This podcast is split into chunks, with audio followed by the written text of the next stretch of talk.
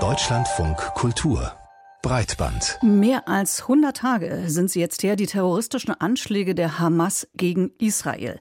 Am 7. Oktober 2023 wurden dabei über 1100 Menschen getötet und rund 250 Menschen als Geiseln in den Gazastreifen verschleppt. Die Reaktion Israels wenige Tage später ist auch bekannt. Erst wurde per Luftwaffe, später auch mit einer Bodenoffensive zurückgeschlagen. Der Gazastreifen verwüstet. Mehr als 22.000 Palästinenser sollen getötet, Zehntausende verletzt worden sein. Außerdem haben rund zwei Millionen Menschen im Gazastreifen ihre Wohnung verloren. Wir fragen in dieser Breitbandausgabe, welche Rolle der TV-Nachrichtensender Al Jazeera im Nahostkonflikt spielt. Ist er neutraler Beobachter oder Propaganda-Sprachrohr? Keine unwichtige Frage, denn die Berichterstattung aus Gaza beruht fast ausschließlich auf Al Jazeera. Andere Sender haben praktisch keine Journalistinnen mehr vor Ort. Weiteres Thema bei uns, die Gefahr durch Desinformation und Fake News, die in diesem Superwahljahr besonders groß zu sein scheint. Und wir schauen, in welche Richtung sich der öffentlich-rechtliche Rundfunk in Deutschland in Zukunft bewegen könnte. Also, herzlich willkommen bei Breitband. Heute mit Vera Linz. Und mit Martin Böttcher. Al Jazeera, das bedeutet übersetzt die Insel. Al Jazeera ist ein arabischer Nachrichtensender, der über ein englischsprachiges und ein Programm in arabischer Sprache ausgestrahlt wird. Al Jazeera hat im aktuellen Nahostkrieg eine besondere Bedeutung. Im Gazastreifen gibt es mittlerweile fast ausschließlich nur noch JournalistInnen, die für Al Jazeera arbeiten.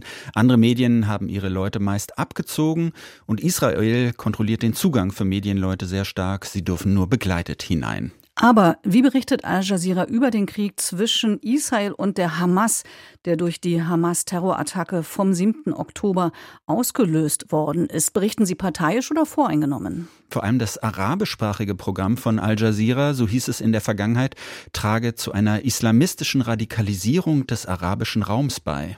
Wir haben über diese Aspekte und die Rolle von Al Jazeera im Nahostkonflikt mit Carola Richter gesprochen.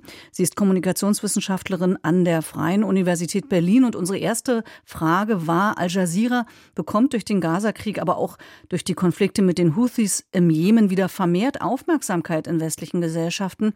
Profitiert hier Al Jazeera von der Schwäche der westlichen Medien in der Region? Also ich glaube nicht, dass Al Jazeera per se nach einer großen Aufmerksamkeit gesucht hat ähm, in der in der westlichen Welt, zumindest nicht der arabischsprachige Kanal.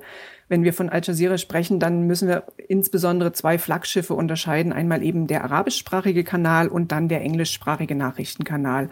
Und der arabischsprachige Kanal ähm, hat sich ja seit 1996 eigentlich zum Ziel gesetzt, insbesondere die arabische Welt miteinander zu verbinden und eben ähm, das, was an politischen, gesellschaftlichen Gegebenheiten da passiert, ähm, einfach auch gegenseitig äh, das, das sichtbar zu machen, das rüberzubringen.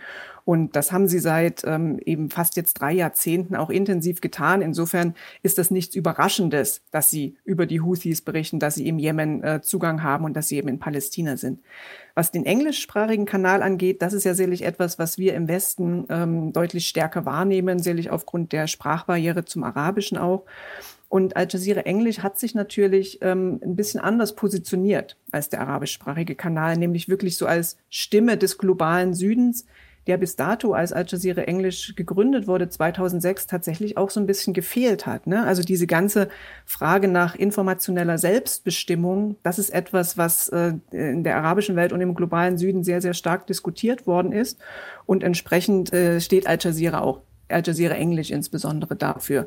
Und ähm, man muss aber eben sagen, es geht eigentlich vor allen Dingen darum, dass westliche Medien, auch deutsche Medien, die Region häufig halt vernachlässigen ne? und eben äh, zu wenig ähm, äh, Alltagsberichterstattung und generell Berichterstattung aus der Region machen. Wenn wir vom globalen Süden hören, geht es meist um Kriege, Katastrophen und Krankheiten und sonst wissen wir einfach viel zu wenig darüber und es sind eigentlich auch kaum äh, Korrespondenten und Korrespondentinnen dort stationiert. Insofern ist das eher, wa warum wir das jetzt plötzlich so wahrnehmen, ist eher, liegt eher daran, dass es eine Vernachlässigung durch westliche Medien gegeben hat.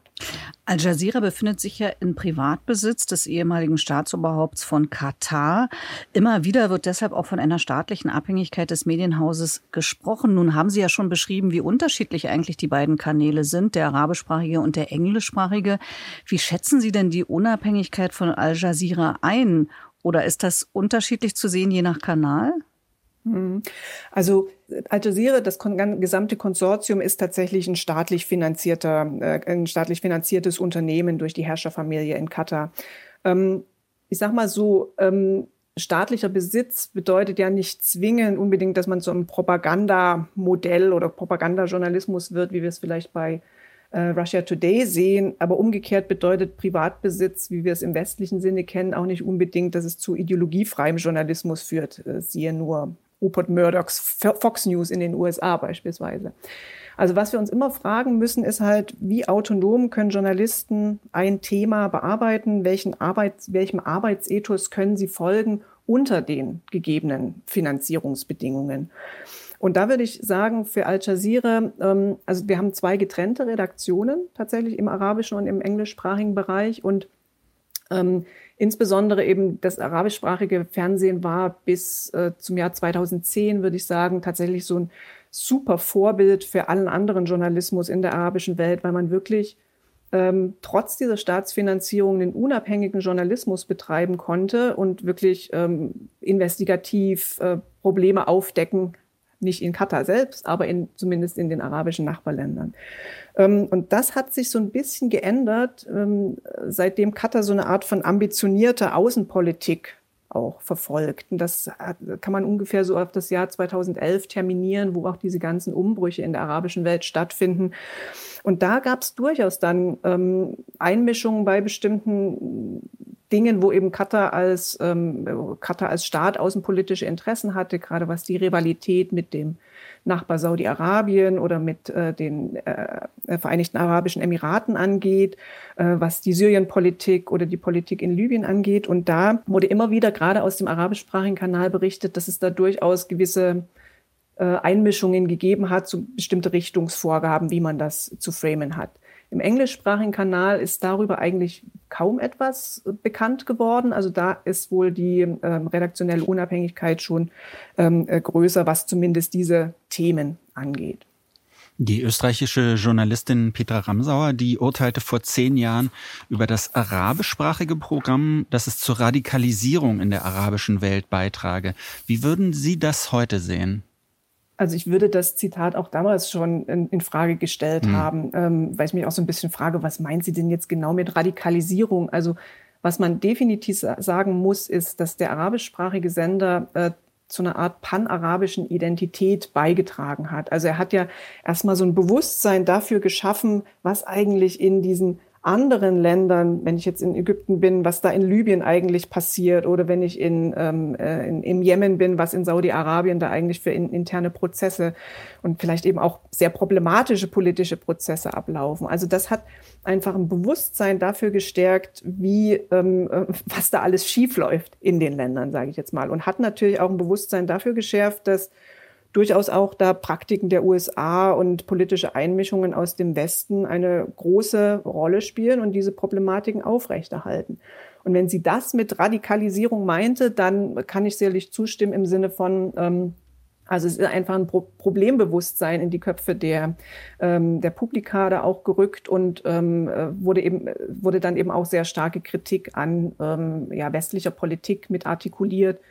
Äh, wobei ich aber jetzt nicht zwingend sehe, dass das zu einer weiß ich nicht, einer Radikalisierung im Sinne von, jetzt greife ich zu den Waffen bei, beiträgt. Ne? Schauen wir mal auf die ganz aktuelle Situation. Der israelische Informationsminister nennt Al Jazeera ein Propagandasprachrohr. Auch äh, weil Al Jazeera Hamas-Führer interviewt, die im Exil in Doha leben.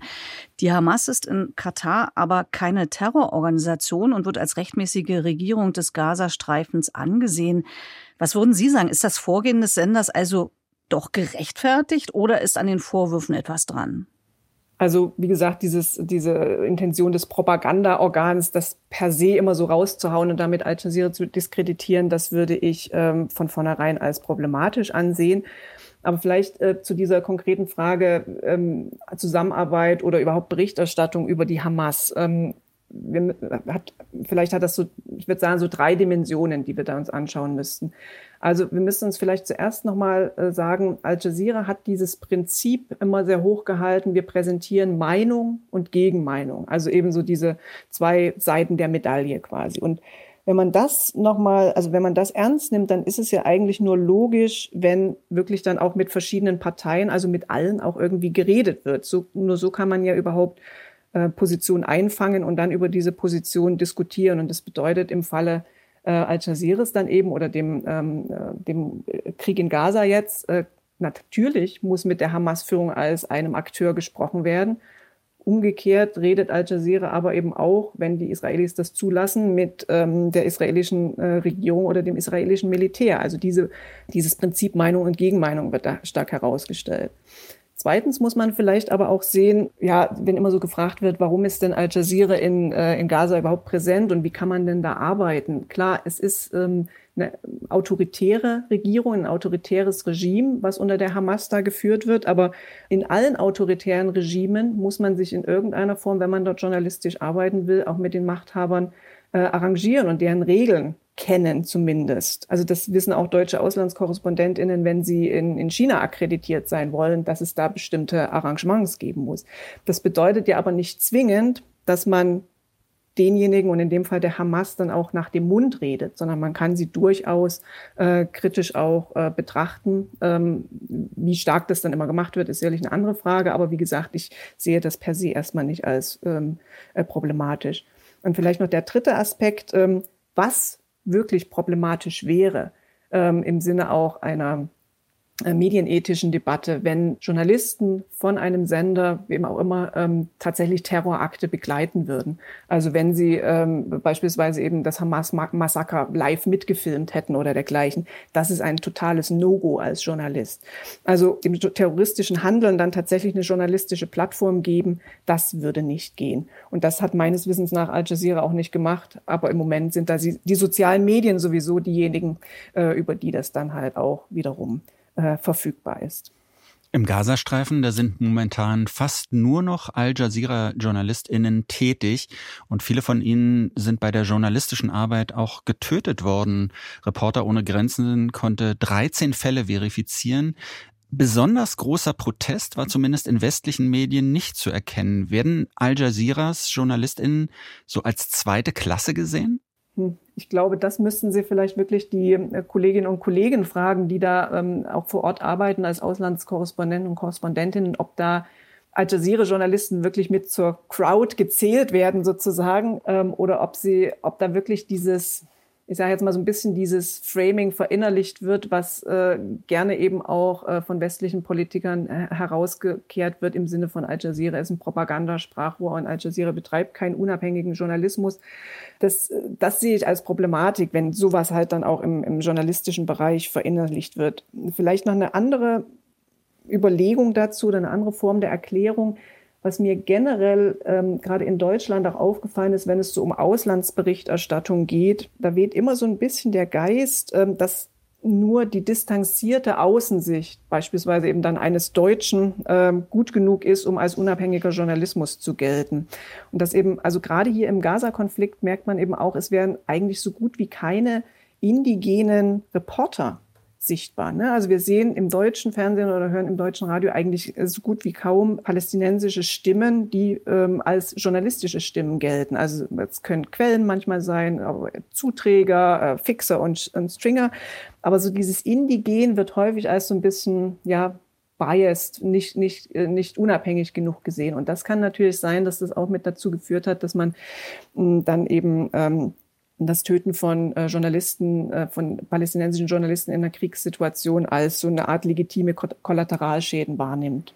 Aber liegt das nicht auch daran, dass es ja dort nicht nur ja diesen Krieg gibt, den wir da beobachten können, sondern auch diesen Infowar, der ja schon seit langem beschrieben wird, also dass da wirklich die beiden Meinungen ähm, ja auch, auch praktisch, dass das die Verlängerung des Krieges ist oder eine Ersatzhandlung und man dann eben nicht von außen Gefahr laufen möchte, dort vielleicht auf der falschen Seite zu sein?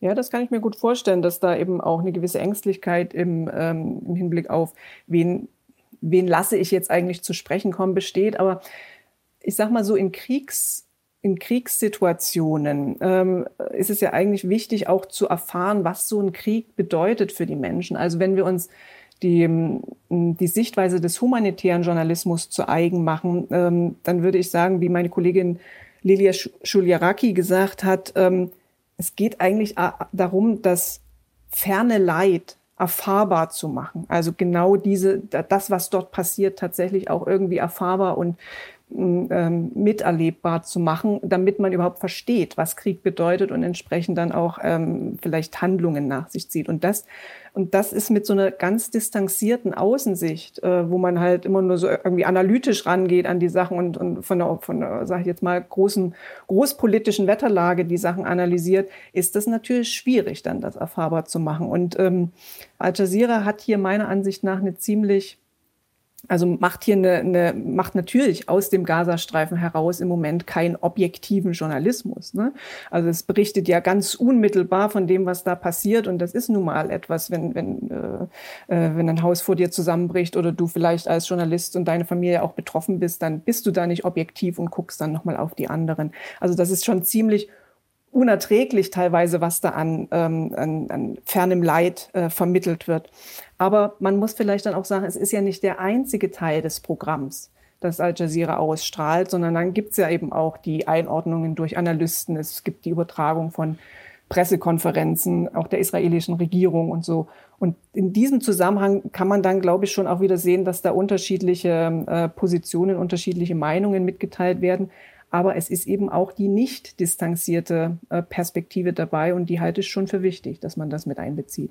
Wobei ich zu den deutschen Journalisten gerne noch ergänzen würde, die erwähnen schon immer wieder mal, dass sie natürlich auch Stringer haben im Gazastreifen, also Leute vor Ort, die ihnen Informationen zutragen oder ihnen behilflich sind. Aber in der Tat ist es so, dass die natürlich im Programm dann faktisch nicht zu sehen sind oder auch nicht, nicht vorkommen. Das ist ja. auch meine Wahrnehmung.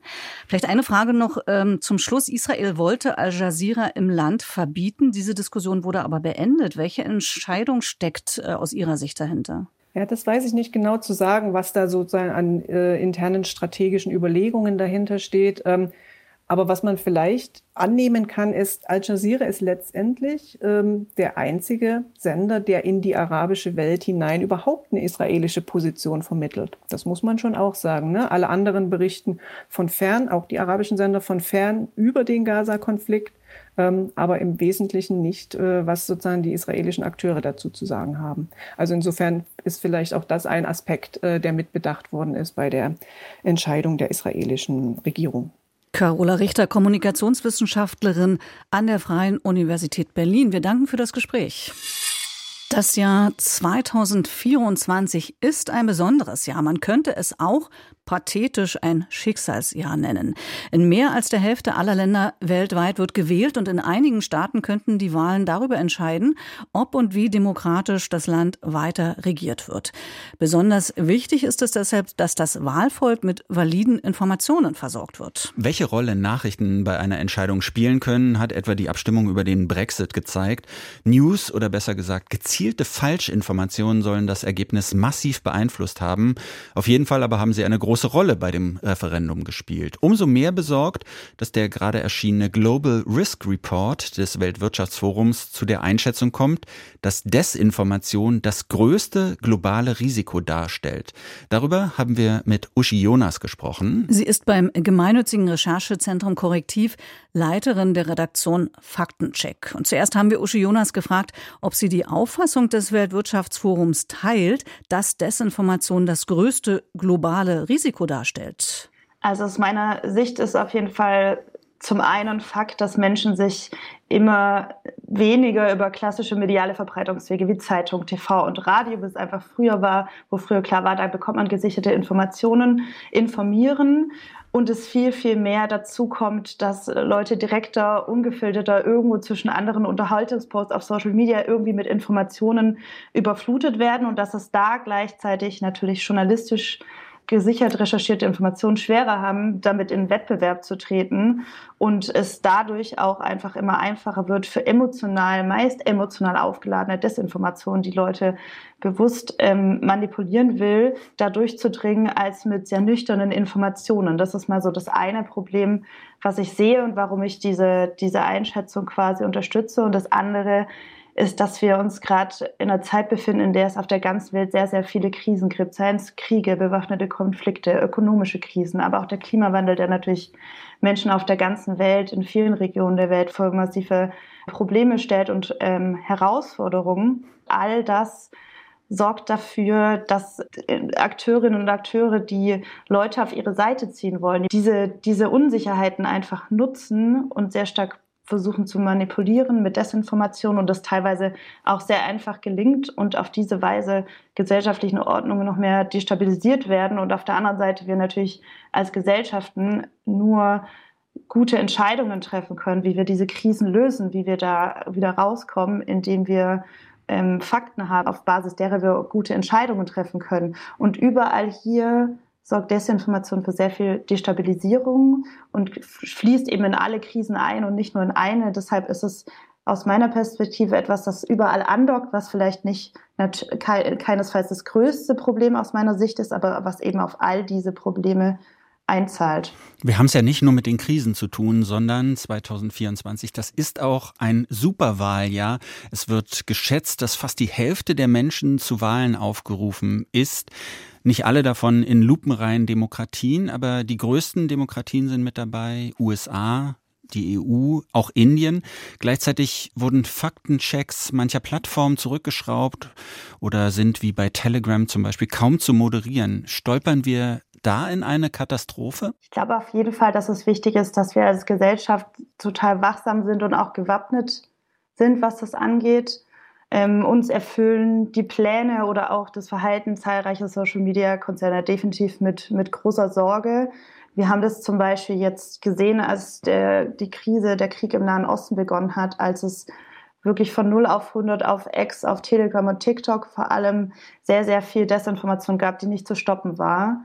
Ähm, gleichzeitig sagen wir seit Jahren, es ist eigentlich sehr wichtig, dass gerade Social-Media-Konzerne die Arbeit zum Beispiel von Faktencheck-Organisationen grundsätzlich unterstützen, weil nur mit diesem, nur wenn wir diesen Support bekommen, können wir natürlich konkret was dagegen tun. Wir kriegen gleichzeitig mit, dass bei allen sozialen Plattformen die Stellen abgebaut werden, die in diesen Bereich fallen. Wir sehen, dass teils ähm, von Social-Media-Konzernen eher Geld gesteckt wird oder so ein bisschen Klimpergeld, wie wir gerne sagen, in so Prestigeprojekte, die nach außen so ein bisschen schön klingen, bisschen was gegen Desinformation getan, aber die den Kern nicht bekämpfen. Ähm, und das ist auf jeden Fall aus unserer Sicht etwas, was man einfach, worüber man sich sehr bewusst sein muss und was in diesem Jahr nochmal verstärkt zu einem Problem werden kann. Und ganz klar für uns ist rein so inhaltlich gesehen, vieles kann man natürlich nicht voraussehen, was für große Themen dieses Jahr anstehen, aber unser Fokus erstmal ist ganz klar auf den Wahlen überall auf der Welt, weil das Wahlen immer Potenzial haben, dass sich hier viel Desinformation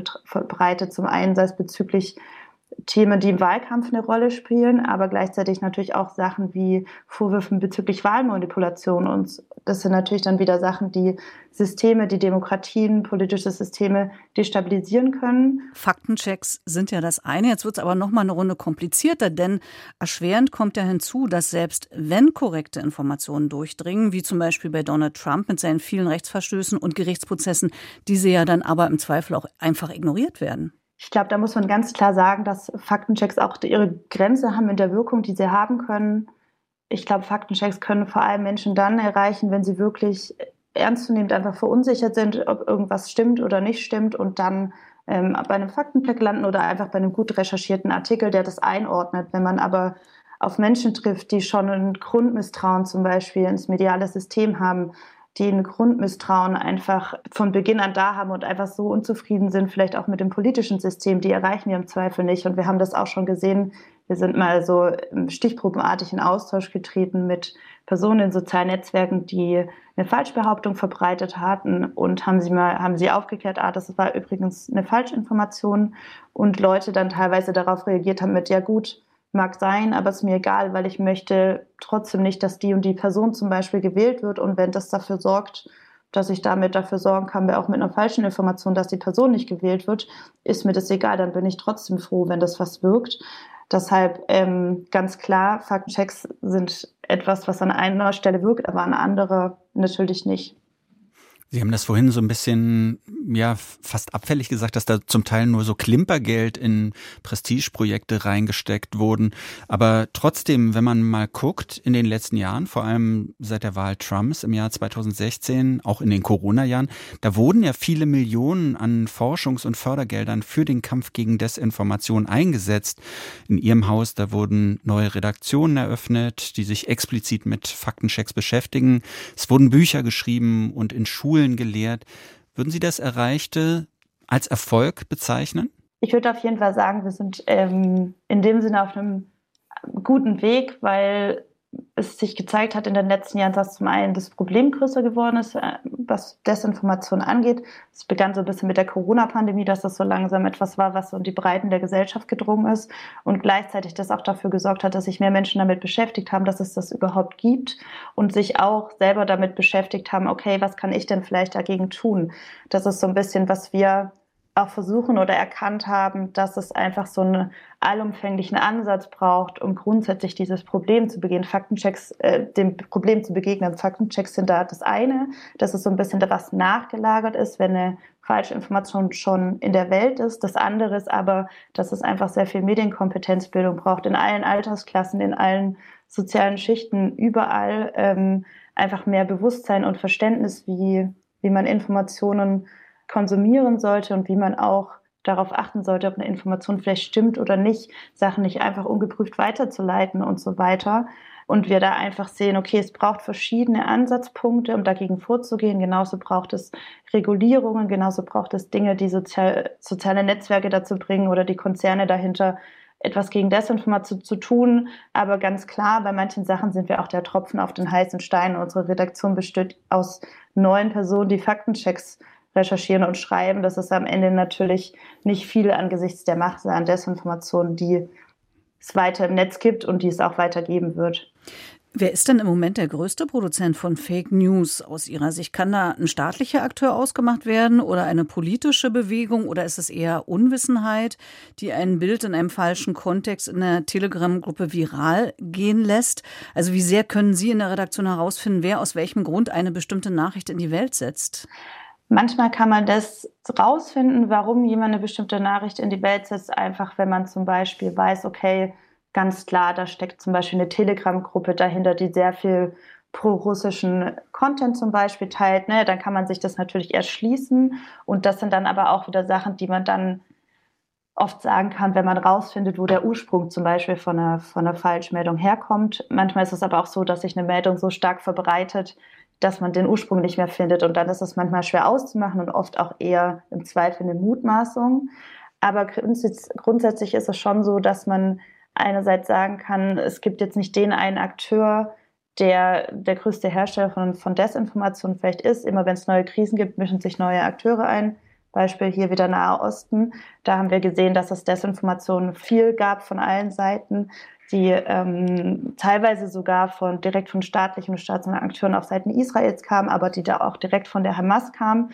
Was wir aber zum Beispiel durchaus beobachten, ist, da Akteure, die pro-russische Desinformation verbreiten, da überall mitspielen. Also verstärkt wir uns das natürlich zunächst auf zu Beginn des Ukraine-Kriegs 2022, aber pro-russische Akteure mischen sich jetzt genauso mit Desinformation und Stimmungsmache in Bezug auf den Nahen Osten ein und haben wir sogar jetzt in Bezug auf die Bauernproteste gesehen.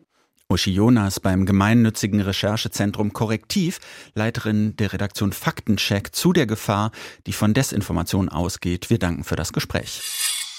Wie es aussieht, könnte in den Reformprozess des öffentlich-rechtlichen Rundfunks Bewegung kommen. Am Donnerstag hat der sogenannte Zukunftsrat, genauer gesagt der Rat für die zukünftige Entwicklung des öffentlich-rechtlichen Rundfunks, seine Vorschläge vorgelegt. Und in der kommenden Woche will die Rundfunkkommission der Länder, die dafür zuständig ist, entsprechende Gesetze zu erarbeiten, darüber beraten, wie sie sich den Reformprozess vorstellt. Ja, und da werden die Ideen des Zukunftsrats sicher eine Rolle spielen. Der schlägt unter anderem vor, den Auftrag der öffentlich-rechtlichen weiter zu schärfen. Außerdem soll Schluss sein mit der Arbeitsgemeinschaft ARD. An die Stelle der Kooperation zwischen den Anstalten soll eine Organisation treten. Das heißt, eine Anstalt soll alle überregionalen Aufgaben der ARD verantworten und damit Mehrfachstrukturen abbauen. Und vorgesehen ist auch eine Weiterentwicklung der Führungs- und Organisationskultur. Über diese Vorschläge wollen wir sprechen mit Dr. Tore Flipp. Er ist Dokumentarfilmer und Mitglied des Vorstands der Deutschen Akademie für Fernsehen, die sich so als unabhängiger Think Tank versteht. Vor allem aber ist er Herausgeber des Buchs Medienzukunft 2025. Wie kann Medienvielfalt gelingen zur Weiterentwicklung der öffentlichen, öffentlich-rechtlichen Medien, das gerade im Transkriptverlag erschienen ist? Hallo. Hallo, ich grüße Sie. Vielen Dank für die Einladung. Herr Lipp, die Ideen, die der Zukunftsrat in dieser Woche präsentiert hat, zielen auf eine etwas fernere Zukunft, auf das Jahr 2030 und später, also etwas weiter als in Ihrem Buch. Wie finden Sie die Vorschläge der acht Expertinnen? Ist das ein großer Wurf? Also ganz prinzipiell, denke ich, begrüßen wir das Gutachten, ähm, wie viele andere Verbände auch. Äh, trotzdem muss ich sagen, wir waren vorher skeptisch ähm, weil wir das Prozedere äh, nicht befürwortet haben, äh, dass da erneut ein kleines Expertengremium zusammenkommt. Ähm, aber ich muss sagen, dass das Gutachten eigentlich viele der Probleme, die die Anstalten bislang eher weggelächelt haben, nochmal durchaus ähm, bekräftigt haben. Ne? Also, äh, dass da Reformdruck besteht, ist nochmal sehr viel deutlicher geworden. Und es wird es den Anstalten, aber auch der Medienpolitik, glaube ich, ähm, noch schwerer machen, sich dem Ruf nach weitergehenden Reformen weiter zu entziehen. Gefordert? Ich, ja. ja, vielleicht ein, ein zentraler Punkt. Also das Gutachten macht neben vielen anderen Punkten ja auch eine Einengung des Meinungsspektrums deutlich, äh, in dem gesagt wird, zitiere, das Angebot wird teilweise als einseitig wahrgenommen. Also zumindest diese einseitige Wahrnehmung scheint mir ein ganz zentraler Punkt zu sein. Und ich glaube, für die grundlegende Akzeptanz des öffentlich-rechtlichen Systems ist das etwas, wo man wirklich ganz genau hingucken muss. Gefordert werden ja einschneidende strukturelle Veränderungen, zunächst mal für die ARD, denn so wie sie jetzt ist, sei sie zum einen nicht strategiefähig und zum anderen nicht modernisierungsfähig, so ist die Kritik des Zukunftsrats. Mit einer neuen Organisation soll die ARD Entscheidungsstrukturen erhalten, die der digitalen Welt angemessen sind. Was halten Sie denn von dieser neuen Struktur? Also ich bin kein Manager eines großen Konzerns und kann das daher mit Blick auf postulierte Effizienz und Entscheidungsvorteile nur eingeschränkt beurteilen. Meine Erfahrung mit der ARD als ähm, Institution ähm, äh, bezieht sich aber zum Beispiel darauf, dass ich äh, etwa fünf Jahre lang ähm, in dem ARD-Verbund die ähm, Programmwerkstatt zur Zukunft der dokumentarischen Produktionen federführend für die äh, AG Doc damals geleitet habe.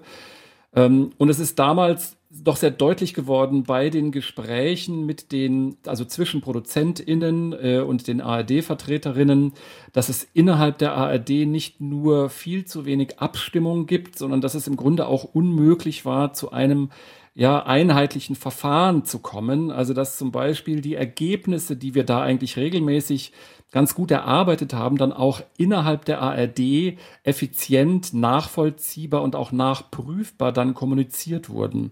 Äh, und der geschätzte Kollege Steffen Grimberg hat mal gesagt, die ARD ist ein Käfer. Äh, wenn man die auf dem Rücken legt, äh, dann kommt die aus eigener Kraft nicht mehr auf die Füße zurück, weil jedes Bein in eine andere Richtung strampelt. Und so ein bisschen war das mein Eindruck. Insofern glaube ich schon, dass der Zukunftsrat an dieser Stelle eine richtige Analyse vorgenommen hat ähm, und dass eine komplette Neuaufstellung der ARD tatsächlich Effizienzgewinne mit sich bringen kann, aber auch äh, andere Entscheidungsstrukturen, äh, die, glaube ich, schon notwendig sind. Mhm. Äh, auch Sie und andere Autoren, Herr Lipp, äh, fordern ja in Ihrem Buch äh, neue Strukturen. Äh, die Rede ist zum Beispiel von einem Medieninnovationsfonds. Welche Vorstellungen haben Sie denn und die, die Kollegen? Also wir haben ja sehr unterschiedliche Perspektiven im Buch, ähm, aber so ein bisschen handlungsleitend war tatsächlich das insbesondere vom sehr geschätzten Kollegen Hermann Rotermund vertretene ähm, Konzept eines wirklich umfassenden Public Value. Er bezieht sich da äh, auf Mark Harrison Moore. Und Public Value bedeutet eben nicht nur einfach Programme zu produzieren, von denen man dann irgendwie annehmen kann, dass sie zu, zur Demokratiefähigkeit und zum Gemeinwohl beitragen, sondern Public Value basiert eigentlich auf einem ständigen Aushandlungsprozess mit allen Beteiligten. Und insbesondere zählt dazu die Notwendigkeit, das Handeln des gesamten Unternehmens andauernd durch faire und vertrauensbildende Reformprozesse auf den Prüfstand zu stellen. Äh, und da geht es um Standards wie Transparenz, also mit Blick auf Transparenz, Teilhabe, Dialog, Vertrauensbildung, Umweltverträglichkeit und Nachhaltigkeit. Und ich meine, wir können jetzt hier in dem Gespräch nicht so sehr ins Detail gehen, aber ich glaube, ähm, auch das geht aus dem Gutachten des Zukunftsrats sehr deutlich hervor, dass das eben Institutionen sind, die ja, also in der, äh, in der zweiten Hälfte des letzten Jahrhunderts gegründet wurden, inzwischen sehr in die Jahre gekommen sind und dass die, sag mal, die Gründungsideen sehr stark auf bestimmten Vorstellungen von Macht ne, durch das Privileg des Rundfunks äh, und gekoppelt an die Errichtung von doch relativ starren Hierarchien, die allerdings erstaunlicherweise in den letzten 20 Jahren noch mal steiler geworden sind, gekoppelt wurden. Und ich glaube hier, und das ist auch ganz klar, dass äh, das Votum des, äh, des Zukunftsrats, hier muss man sehr, sehr deutlich nacharbeiten und hier muss man sich wirklich insgesamt neue Strukturen überlegen, um diesen Anspruch, äh, die die Öffentlich-Rechtlichen haben, an Public Value eben nicht nur in den Programmen, sondern auch in der Unternehmensführung um diesem Anspruch nachzukommen. Das ist, ähm, ja, das ja. ist natürlich ein interessanter Punkt. Der, der Zukunftsrat spricht auch davon, dass man kulturell bereit sein müsse, Veränderungen anzugehen. Konkret fordert er so eine Weiterentwicklung dieser Führungs- und Organisationskultur und dieses Intendantenprinzip, das missfällt, das soll abgelöst werden von einer kollektiven Führung. Dabei geht es auch um faire Bedingungen für die freien MitarbeiterInnen. Das klingt natürlich gut, aber das steht ja auch konträr zum Beispiel zur Kritik von Verdi an den Vorschlägen des Zukunftsrats. Zukunftsrat, weil dieser Zukunftsrat, der habe seine Vorschläge ohne Sachverstand oder Einbeziehung aus der Mitarbeiterschaft ver verfasst. Und auch die Deutsche Akademie für Fernsehen fordert, wie viele andere, dass auch die Beitragszahler und Medienschaffenden in den Reformprozess mit einbezogen werden. Also fordert der Zukunftsrat hier etwas, was er selbst gar nicht eingehalten hat, nämlich die Einbeziehung vieler in diesen Reformprozess?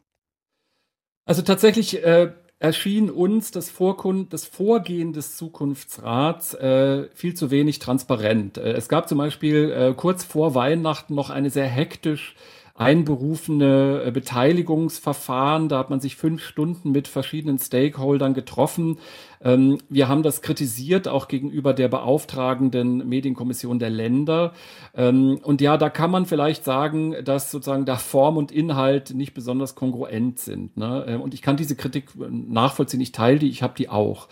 Ähm, man darf jetzt trotzdem, glaube ich, den Fehler nicht machen, die im Kern, denke ich oder denken wir, richtigen Punkte des Zukunftsrats sofort deswegen zu zerreden. Richtig ist aber, äh, dass wir jetzt ähm, also als Deutsche Akademie für Fernsehen dieses äh, Gutachten als Ausgangspunkt für einen weiteren Prozess sehen. Wir schlagen ja einen mehrstufigen Beteiligungsprozess vor, ähm, ergänzend eben zu diesem Bericht. Ähm, der hat vier Stufen. Wir sehen einmal einen losbasierten Bürgerrat, dann ganz wichtig ein Konvent der Medienschaffenden. Das sagen nicht nur wir, das sagt eben auch Verdi und viele andere, äh, die AGRA, äh, die Arbeitsgemeinschaft der Redakteursausschüsse, ne, dass viel zu wenig Dialog mit den ähm, Akteuren im Maschinenraum eigentlich ist. Ähm, dann sehen wir als, dritten, als dritte Säule dieses dialogischen Prozesses eine digitale Plattform zur Beteiligung aller interessierten Bürger. Äh, und wir sehen am Ende eine Konsensuskonferenz. Ähm, wir sehen so ein Projekt wirklich als, äh, als den dringend notwendigen nächsten Schritt, der sich relativ zügig jetzt anschließen müsste, damit nicht sozusagen die eigentlich in die, richtigen, in die richtige Richtung weisenden Vorschläge des Zukunftsrats jetzt zerredet werden und dann letzten Endes man den Kairos ähm, nicht nutzt, jetzt wirklich hier voranzukommen. Sehr stark ankommen wird es jetzt hier auf die Medienkommission der Länder. Sie kann sich jetzt dazu entscheiden, den, das Verfahren äh, zu öffnen, transparent zu machen, Dialog wirklich zuzulassen. Oder ähm, sie kann natürlich auch, und das äh, hoffen wir aber, dass es nicht passiert, jetzt äh, wieder sozusagen den, diese Grundideen, die jetzt da sehr positiv, glaube ich, formuliert wurden, ähm, in einem, ja, äh, in einem politischen Prozess ähm, zerreiben, der dann letzten Endes äh, keinen, nicht den Quantensprung bringen wird. Davon bin ich relativ überzeugt, den wir ja nicht brauchen. Thoralf Lipp war das von der Deutschen Akademie für Fernsehen, dort im Vorstand und Herausgeber des Buches Medienzukunft 2025 über die Vorschläge des Zukunftsrats, die in dieser Woche präsentiert wurden und über eigene Vorschläge. Die können Sie nachlesen auf der Webseite der Akademie und auch äh, in dem Buch Medienzukunft 2025, das bei Transkript gerade verschieden ist. Ganz herzlichen Dank für das Gespräch. Ich danke Ihnen auch ganz herzlich. Das Buch ist übrigens ähm, unter einer Creative Commons Lizenz erschienen, ist also frei zum Download auch verfügbar. Dankeschön. Sehr schön. Das war Breitband für heute. Wir bedanken uns bei Jochen Dreier und Pia Behme für die Redaktion. Wir, das sind Martin Böttcher und Vera Linz. und wir sagen Tschüss. Tschüss.